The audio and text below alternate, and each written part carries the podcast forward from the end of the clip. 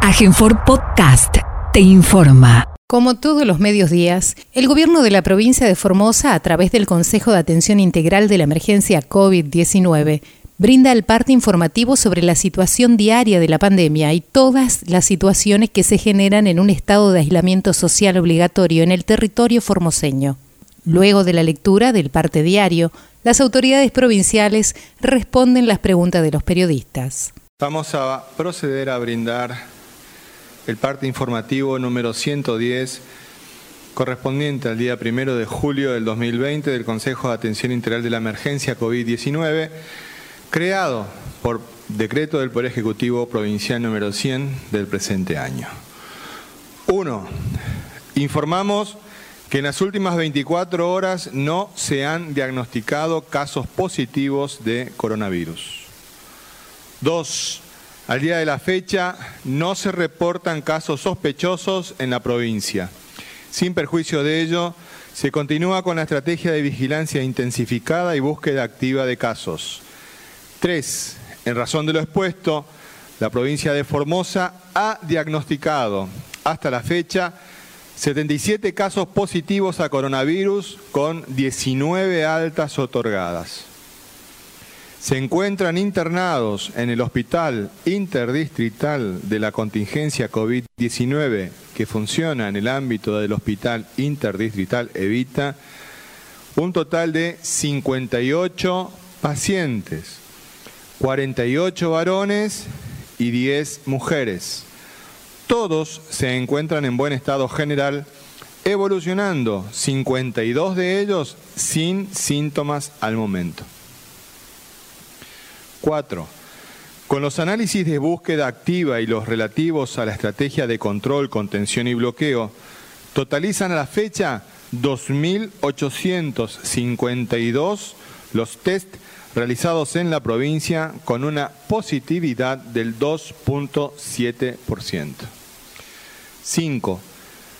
En el día de ayer ingresaron 602 camiones de carga a la provincia. Fueron controladas 13.994 personas en la vía pública en el marco de la tarea preventiva que lleva adelante la policía en toda la provincia.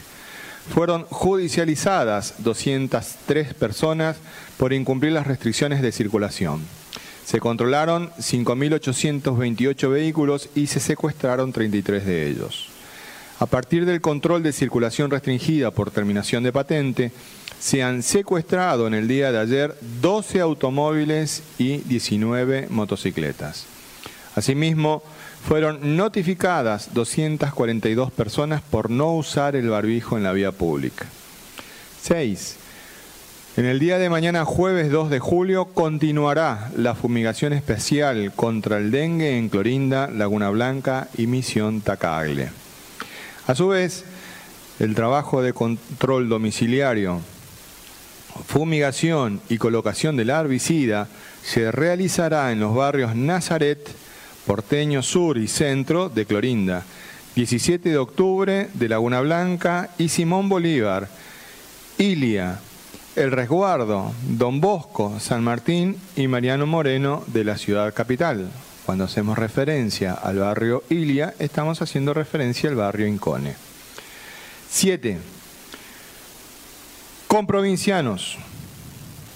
La pandemia pone a prueba a todos los estados y sistemas políticos del mundo. Disculpen.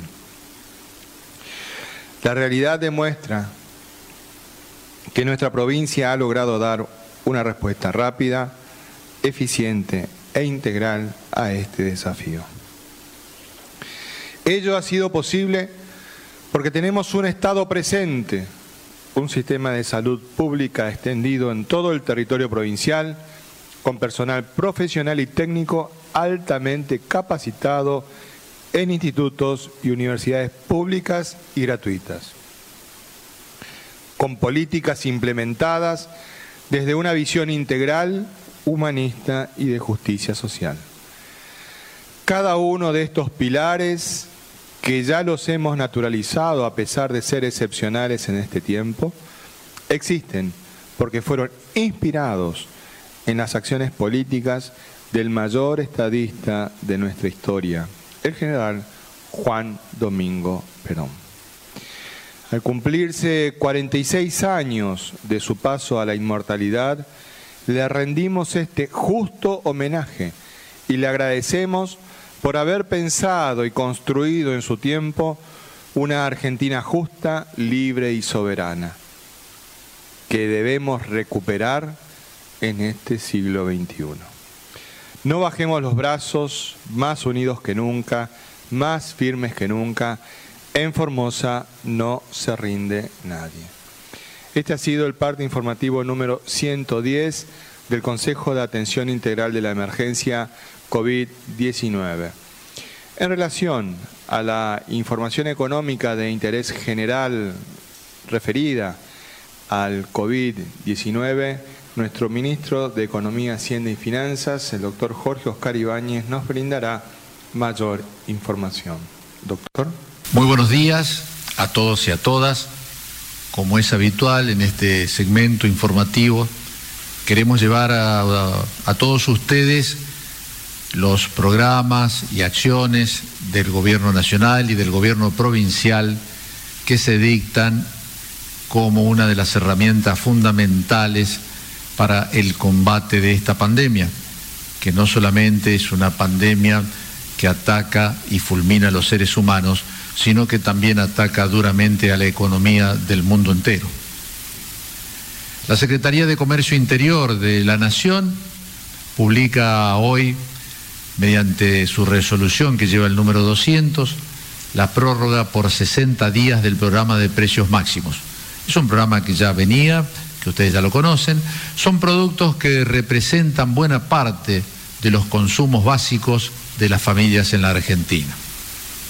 El Ministerio de Desarrollo Productivo también, mediante resolución 201, prorroga hasta el 31 de diciembre la vigencia del programa Ahora 12 y establece un nuevo marco normativo para facilitar el consumo a través de este programa.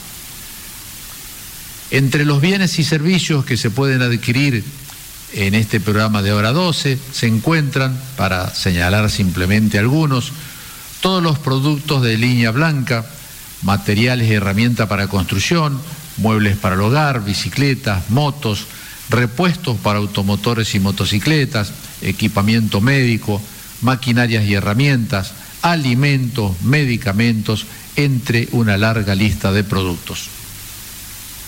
El programa de asistencia al trabajo y la producción, conocido como ATP, uno de los programas fundamentales en la lucha contra el desempleo y también en la lucha para apoyar a aquellas pymes fundamentalmente que no pueden ah, cumplir con su obligación de pagar el 100% de la masa salarial.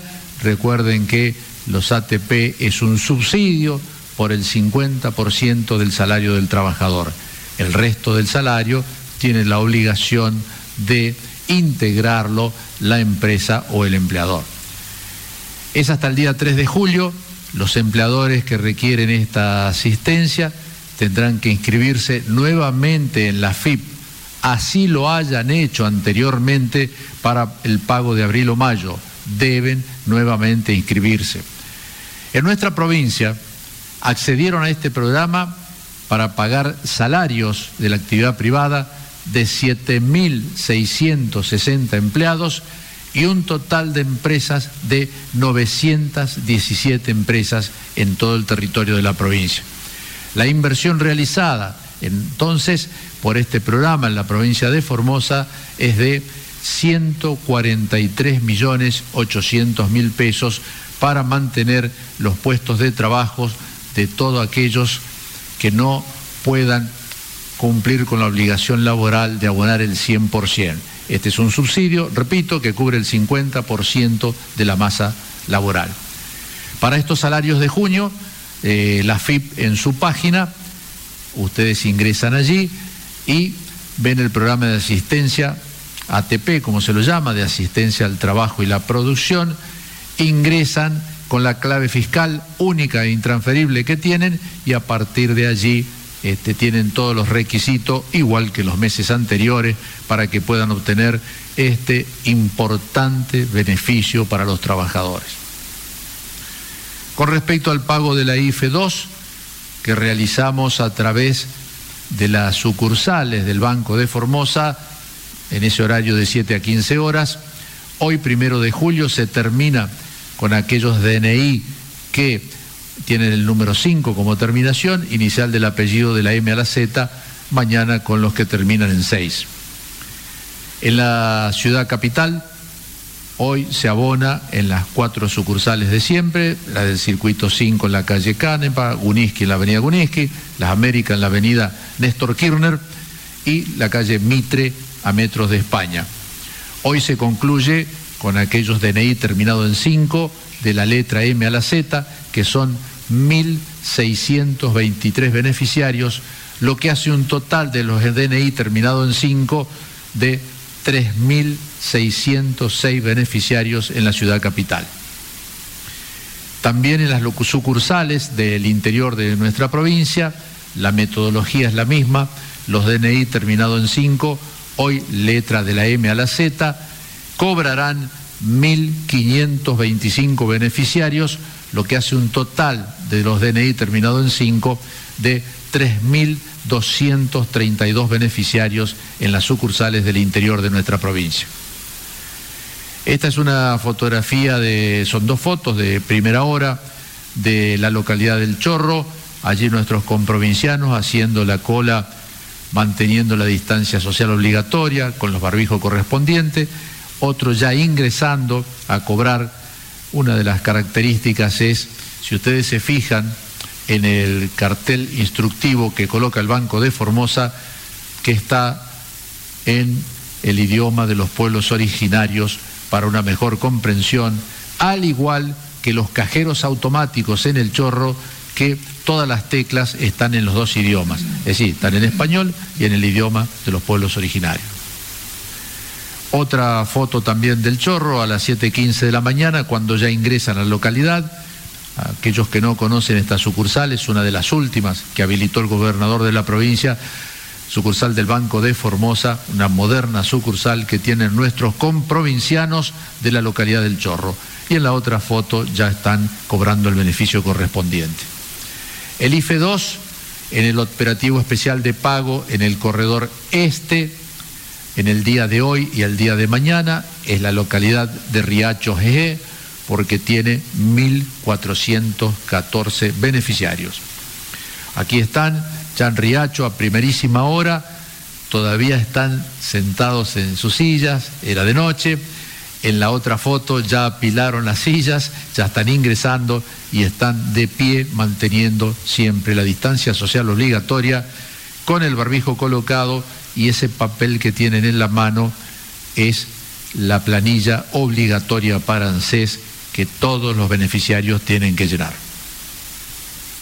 El operativo especial de pago de la IFE en el corredor oeste, hoy primero de julio, Villa General Güemes, se concluye este corredor con 7.719 beneficiarios en 12 localidades. Aquí ya están Nuestros comprovincianos en Villa General Güemes a las 7.30 de la mañana, haciendo la cola delante de la comisaría Sargento Raimundo Avendaño de esa localidad y en la otra fotografía ya ingresando para cobrar. Operativo especial de pago de la IFE del Corredor Sur. Hoy se comenzó por la localidad de Herradura, finalizado Herradura se va a Tatané. Mañana, Subteniente Perín, Gran Guardia y San Hilario. Aquí están a primera hora, en herradura, todavía está oscuro, están haciendo, digamos, están esperando para la apertura de las cajas, sentados con el barbijo obligatorio nuestros comprovincianos allí. Aquí ya es de día, están ingresando en la localidad de Herradura. Como pueden ver, aparte de mantener la distancia y el barbijo, se procede a la desinfección con alcohol de las manos de todos aquellos que se acercan a la caja a percibir el beneficio. Con respecto a la, ayuda económica individual para los cooperativistas, Hoy se entregan las tarjetas magnéticas de los DNI terminados en 6 y 7, mañana en 8 y 9. En nuestra ciudad se entregan en el anexo del Banco Nación, en la calle Fontana 635, a partir de las 7 de la mañana. En esta foto vemos ya dos beneficiarios exhibiendo su tarjeta y el resto haciendo la cola para poder ingresar a la sucursal del Banco Nación de la calle Fontana. El cronograma de pagos de la Administración Pública Provincial, los agentes pasivos que cobran los saberes más el aguinaldo, hoy miércoles primero de julio, los DNI terminados en 3, 4 y 5 se le acredita directamente en su caja, en su, con su clave bancaria única. Mañana jueves se le acredita a 6 y 7 y el viernes al 8 y 9. El doctor Julián Vivolini, nuestro médico infectólogo, nos brindará mayor información. Muchas gracias. Buenos días, saludos a todos y todas. Bueno, de los 58 personas o pacientes que están obviamente aún activamente cursando la, el cuadro de coronavirus, de ellos la gran gran mayoría por suerte están asintomáticos, que representan alrededor de, alrededor no, representan 52 personas son los que no tienen ningún tipo de síntomas, así que se encuentran en muy óptimas condiciones, en plenas condiciones, pero se sigue haciendo su seguimiento por si aparecen posteriormente síntomas o no. De esas personas, si pasamos a la que tienen síntomas, que son seis, cinco de ellas son síntomas leves, ¿sí? hablamos de congestión nasal, algunos ha referido un poco de tos, ¿sí? algunos persiste aún con un poco de dolor de cabeza, pero no va más allá de algún síntoma eh, relacionado con esos, ninguno ha tenido fiebres, ni siquiera ha requerido tampoco tratamiento especial ah, para, ciertas para esas circunstancias. Y después tenemos el, uno de ellos que aún persiste en cuidados intensivos, que habíamos referido los días previos por su radiografía de toras, que no estaba como nosotros queríamos. Como no hay muchos cambios, persiste aún en seguimiento ahí. Esa persona está bajo seguimiento, no requiere oxígeno, no está en asistencia ventilatoria mecánica, está normotenso y afebril. Pero por esa patología de la, por esa imagen en la radiografía, todavía está bajo observación, hay que ver todavía aún la evolución. No mejoró como uno hubiese realmente querido para que pueda salir y pasar a sala general aún, pero habrá que ver eh, en, estos, en el transcurso de este tiempo, en estas horas, entre hoy y mañana, para ver si se presenta una mejor mejoría. Probablemente, si sí, así, podría pasar, pero por ahora está en cuidado intensivo sin eh, poder definir aún cómo va a evolucionar. Gracias. Muy bien, agradecemos al doctor Vivolini su informe. Eh, ¿Cuál es el estado de salud de ellas? Eh, ¿Y qué pasó con esas ocho que han quedado allí? Gracias. Sí, eh, um, en primer lugar debemos recordar todos que nosotros hemos anunciado de que momentáneamente se suspendía el programa de ingreso ordenado y administrado a la provincia. Entonces, esto no es ninguna situación que haya modificado, simplemente continuamos con la tarea que venimos llevando adelante. Las personas que ingresaron no fueron 14, fueron 13, para ser más precisos. De hecho, hay una que tendría que estar ingresando en estos, en estos momentos y ahí serían sí 14 personas. La situación sanitaria de ellos es buena, no soy médico como el informe médico que presta nuestro colega acá, pero ingresan a la provincia, se realizó el hisopado de control y están todos alojados en dos centros de alojamiento distintos, mujeres por un lado, varones por el otro lado. Quienes han ingresado son aquellas personas que tienen domicilio en Formosa. Hay otras personas que no tienen domicilio en Formosa. La prioridad nuestra es que van a ingresar quienes tienen domicilio en Formosa. Porque además tenemos muchas situaciones que vamos a ir solucionando paulatinamente. Tenemos un orden de prioridades para el ingreso a nuestra provincia. Entonces, insistimos una vez más. Tenemos medidas sanitarias muy, muy firmes al respecto. Pueden parecer antipáticas, pero por encima de toda cuestión, nosotros ponemos la salud pública de todos los formoseños y de todas las formoseñas. Por lo tanto, insistimos una vez más. Si no tienen el ingreso a la provincia aprobado por la provincia, por favor, no vengan.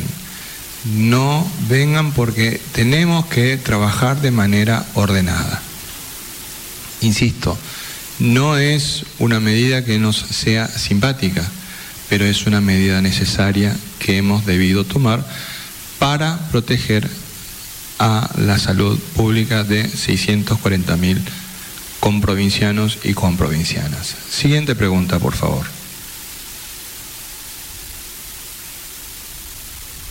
Muy buenos días, Hernán Salinas para el Diario de la Mañana y Radio Vida. La consulta a quien corresponda, ustedes explicaron precisamente en varios partes informativos que el ingreso administrado a la provincia se habilitaría cuando la situación epidemiológica lo permita. Queríamos saber eh, ¿Cuál es la cuestión eh, precisamente para que la gente entienda? ¿Qué tiene que pasar para que se vuelva a habilitar el ingreso? Muchas gracias. Bueno, de hecho, anoche lo hemos habilitado. Estamos señalando de manera permanente la información epidemiológica a la población. Habrán advertido que en el día de hoy hemos informado que no hemos detectado casos positivos de coronavirus, sino tenemos casos sospechosos hemos trabajado en el bloqueo de los contactos, inclusive para que se, se, comprenda la manera en que venimos trabajando. Hemos aislado los contactos de los contactos, es decir, a un caso positivo, la primera línea son los contactos estrechos. No solamente hemos trabajado sobre esos contactos estrechos de las personas que han sido asignadas como positivas por los eh, análisis que ha realizado nuestro laboratorio de biología molecular, sino ya estamos avanzando sobre los contactos de estos contactos y los tenemos a todos ubicados, los tenemos a todos identificados. Estamos trabajando con todas estas familias que no vamos a informar ni siquiera a qué barrios pertenecen para evitar algo que hemos señalado en muchas oportunidades y que no vamos a prestarnos al juego de la estigmatización porque nosotros trabajamos de manera seria y responsable. No vamos a trabajar para hacer un show mediático como han intentado hacerlo algunos. Es más, insistimos con un punto. A los medios de comunicación, a los medios de comunicación, cuando informen, busquen las fuentes oficiales, hay algún medio que ha publicado de que las personas que ingresaron iban a hacer una cuarentena domiciliaria. Y eso es una mentira. Eso es una mentira. Insistimos con un punto. Nosotros la información oficial la brindamos en este momento. Ganar una primicia no significa sacrificar la verdad. Las personas que ingresaron anoche están todos en un centro domiciliario. No sé de dónde sacaron de que estaban en, en, un domicilio que iban a hacer la cuarentena, en un centro de alojamiento preventivo. Nuestro compromiso es de cuidar a todos y a todas. Y en ese todos y todas nos incluimos nosotros y nuestras familias también. Siguiente pregunta, por favor. Buen día, María de Los Ángeles Delegado para Provincia con Aroma de Mujer y para la 92.9 Radio Fernando. Bueno, eh, la pregunta creo que va dirigida para el ministro Ibáñez, porque es a pedido de las personas precisamente beneficiarias del plan Nutrir que se está desarrollando como entrega en la provincia de Formosa. Si es posible eh, comentarnos o recordarnos cuánto era la modalidad y el monto que se abonaba por cada beneficiario mensualmente. Ellos preguntan si hay alguna posibilidad de extender un poquito ese presupuesto para con el plan Nutrir y un pedido muy particular si es posible modificar la entrega de dos leches de sachet cada 15 días por un paquete de leche en polvo mensualmente. Si es transmitible ese mensaje para las autoridades competentes. Gracias. Muchas gracias. Bueno, la, sugerencia de la sustitución de alimentos se la vamos a pasar a nuestro compañero de gabinete, ministro del área, que es el doctor Aníbal Gómez. El plan Nutrir contempla aproximadamente 18.000 familias de la ciudad capital que reciben dos bolsones cada 15 días y si la familia es numerosa, creo que recibe dos bolsones cada 15 días. Cada uno de estos bolsones tiene 17 productos que van cambiando permanentemente ¿Por qué cambian los productos? Porque depende de los productos que los productores paiperos que están organizados en consorcios proveen al plan Nutrir. Es decir, en esta época del año hay algunos productos que son de estación y otros no, porque no son de esta estación. Entonces, lo que se trata es precisamente de que esos pequeños productores puedan tener asegurado un ingreso durante todo el año, asegurado un ingreso y a su vez tratar de que la mayor cantidad de productos sean productos eh, frescos, ya sea verduras, ya sea hortalizas y también hay carne, también hay de aves o carne de vaca y también está lo que dijo la periodista, la entrega de leche y de otros elementos. En cuanto a la posibilidad del cambio, lo transmitiremos al, ministro, pero pienso que fundamentalmente lo evaluarán los profesionales en dietas que tiene el ministerio. Y no sé si quedaba una parte de la pregunta ahora esa. Bueno, el, programa Nutrir no, no entrega un monto de pesos, lo que entrega es alimentos, ¿verdad? Esos 17 alimentos. Los montos de pesos están en las tarjetas. Las tarjetas son de dos tipos. La tarjeta alimentar, que es un monto establecido por el Ministerio de Desarrollo de la Nación, el Ministerio de Acción Social de la Nación, es decir, por el ministro Arroyo, y que eh, lamentablemente se firmó el convenio con la provincia de Formosa, firma el gobernador justo días antes de este problema que nos aqueja a todos a través de, de la lucha con la pandemia que se han cerrado prácticamente los organismos, entonces se adoptó la mecánica de que como no tuvimos tiempo de hacer las tarjetas, hay que imprimirlas, hay que repartirlas, acá se deposita directamente en la cuenta de la UH, que son los primeros beneficiarios. Los otros beneficiarios, sí, es una tarjeta social que es con el mismo objeto, que son fondos provinciales y que sí efectivamente la entrega el Ministerio de Desarrollo, el Ministerio de la Comunidad, en este caso eh, las entrega el ministerio que conduce el ministro Aníbal Gómez. Así que le vamos a transmitir la inquietud a él de la posibilidad de aumento, tal como lo sugieren algunos formoseños que se han dirigido a ese medio. Siguiente pregunta, por favor. Muy buenos días, doctores. Nataniel Cáceres del Grupo de Medios TVO y CNN Radio en Formosa. Eh, la pregunta va dirigida a usted, ministro González, eh, si nos podría confirmar la siguiente información acerca del de, pedido que ha realizado una Fiscalía Federal de Formosa sobre informes de particularmente un caso positivo de coronavirus que se dio en el Juan Pablo II. Muchas gracias.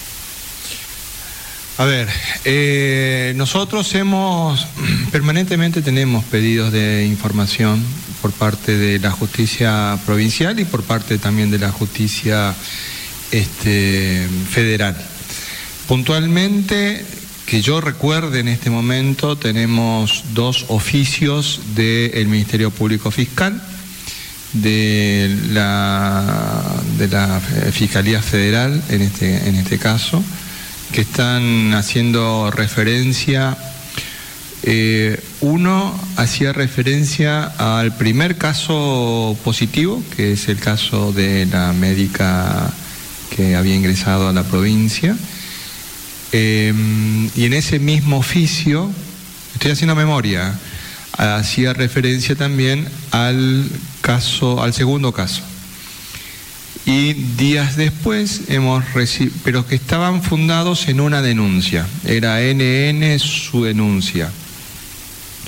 Y con posterioridad recibimos otro pedido de informes que eh, hacía referencia uh, a ambos casos, pero más, con más precisión y más detalle respecto del segundo caso positivo que habíamos tenido en la provincia, que habíamos informado.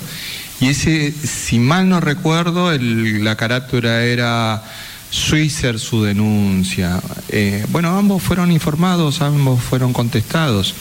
Este, recordarán ustedes que yo hice referencia a que íbamos a acompañar las filmaciones a la justicia federal. Algún otro medio ya malintencionado dijo de que nosotros estábamos denunciando. No, no, no. Nosotros nunca hemos realizado ninguna denuncia. Nosotros al contestar los oficios e informar cómo se dio la dinámica de funcionamiento en los distintos centros de alojamiento preventivo y cómo hacían referencia a este centro, acompañamos filmaciones, nada más. Nosotros no nos presentamos a la justicia como actores, sino simplemente evacuamos un pedido de informes a la justicia federal. En conclusión, otro medio que había mentido. Pero bueno, esta mesa del Consejo de Atención Integral de la Emergencia COVID-19 como vocera de las decisiones y definiciones informa a la población, no tenemos nada que ocultar y están sobre la mesa todas las informaciones que nosotros hemos brindado. Nosotros no venimos a hacer política barata, nosotros lo que estamos haciendo es política sanitaria, que por encima de toda cuestión individual y egoísta debemos poner por delante en este momento. Insistimos con un aspecto, quien intente sacar una ventaja política en este momento va por mal camino. Nosotros tenemos que estar, los formoseños y las formoseñas, por encima de cualquier tipo de interés partidario en estas circunstancias, en esta coyuntura. Siguiente pregunta, por favor. Buenos días, doctores. Javier Ruiz para Radio Formosa 88.1.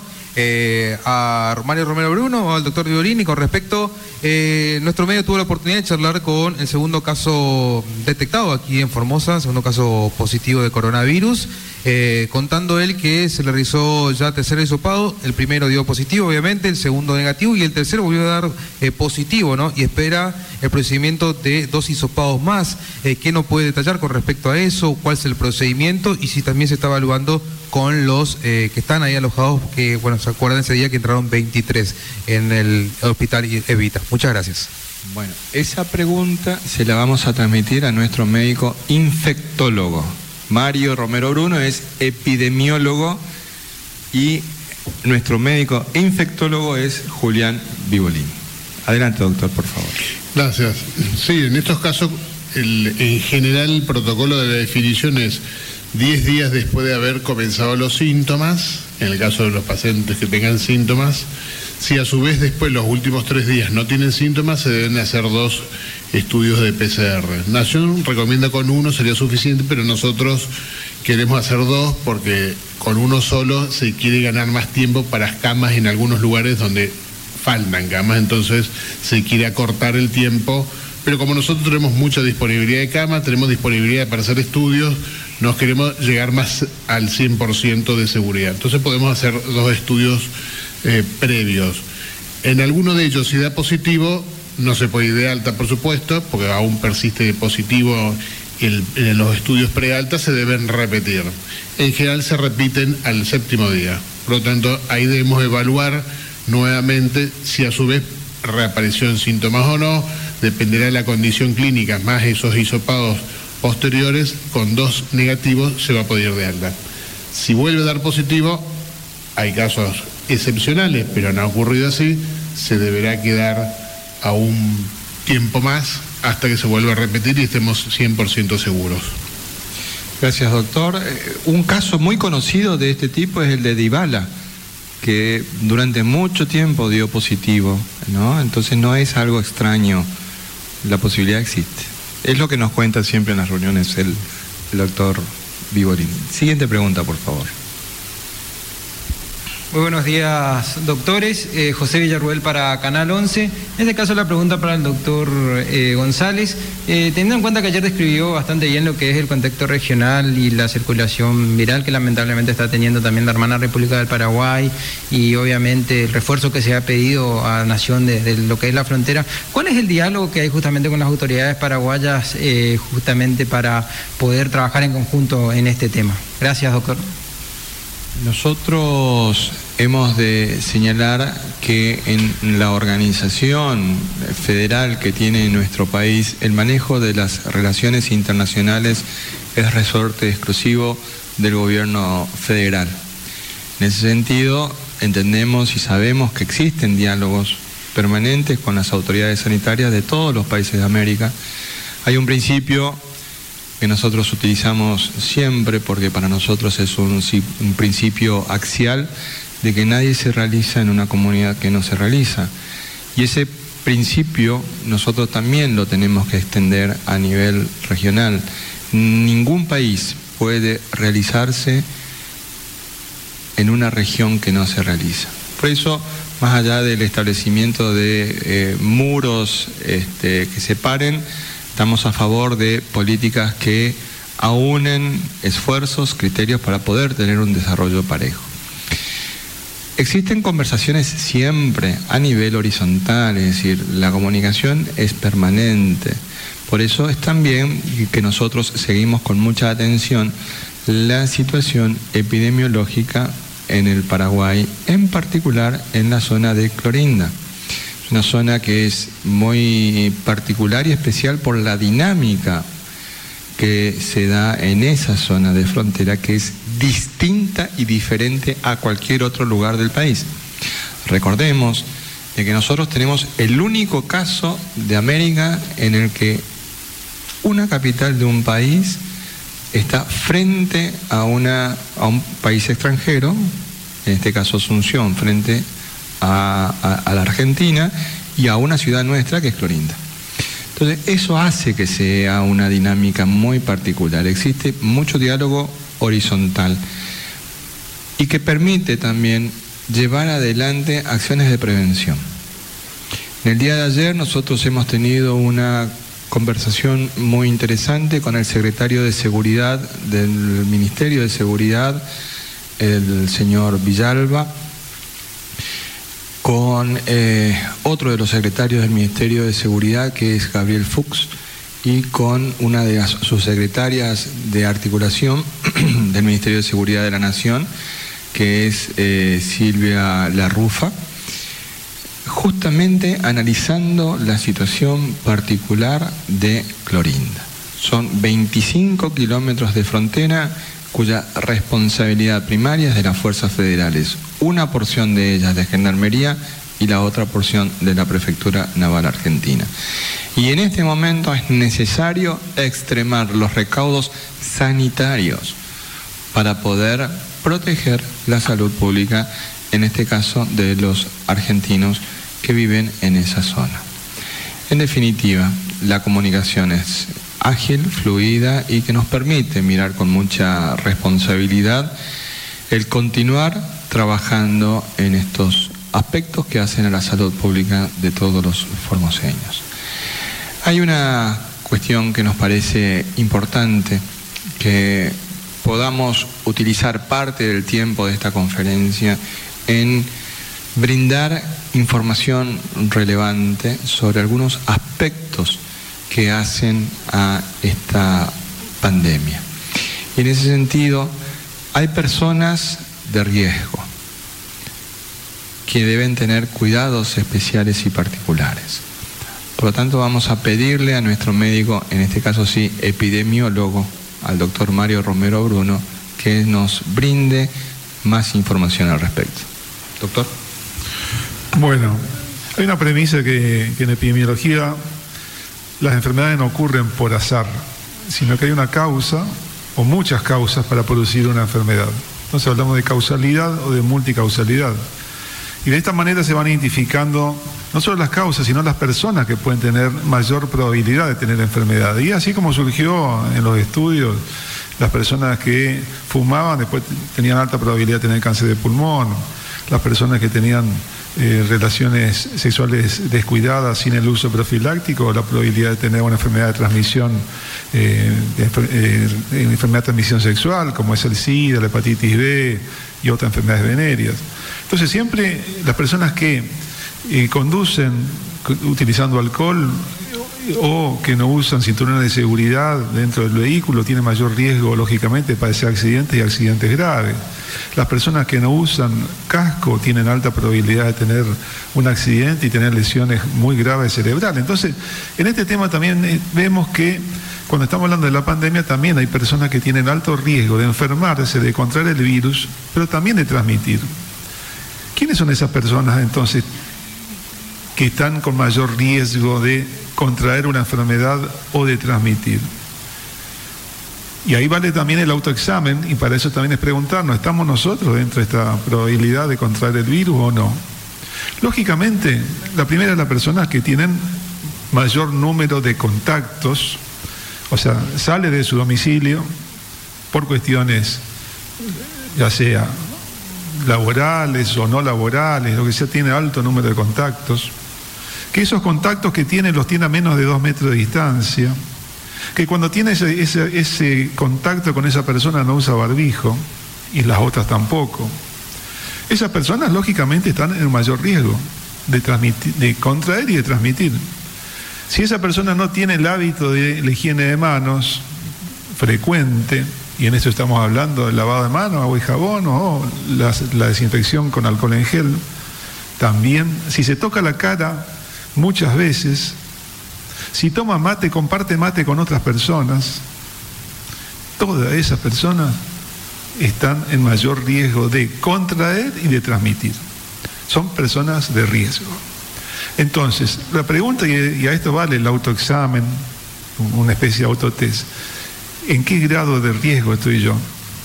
Si yo estoy más tiempo, más tiempo en mi casa, si no salgo innecesariamente, si no, si las distancias mantengo la distancia prudencial de dos metros, si uso barbijo, si me higienizo la mano, me toco menos la cara, estoy con un riesgo muy bajo. Por más que haya una circulación viral el día de mañana, por más que haya, haya una circulación viral, el virus va a pasar por al lado. Ahora, si no mantengo esos cuidados, estoy en una situación de riesgo. Entonces, esto es para darnos cuenta, para tomar conciencia de que hay cuestiones que tienen que ver con las políticas públicas y son todas las medidas que se vienen instrumentando a través de la política sanitaria integrada, integral que tiene la provincia, pero no nunca va a suplantar el autocuidado. Así que en esto es para la reflexión y espero que todos tengamos siempre un mejor resultado en el cuidado personal. Muy bien, agradecemos al doctor Mario Romero Bruno su explicación. Y con esta hermosa imagen que es similar a la que nos ofreciera hoy el ministro de Economía, de una persona solidariamente colocándole alcohol en las manos a otra, recordemos de que tiene que haber una proporción de 70-30 de relación de alcohol con agua vamos a dar por finalizada esta conferencia de prensa agradeciendo la presencia de los miles de formoseños que están siguiendo día a día esta información. Esto que nosotros hacemos es para que ustedes en sus casas, en sus lugares de trabajo o donde fuere que estén mirando, estén informados con la información veraz, oficial y científicamente validada. Muchas gracias y que Dios nos bendiga a todos y a todas.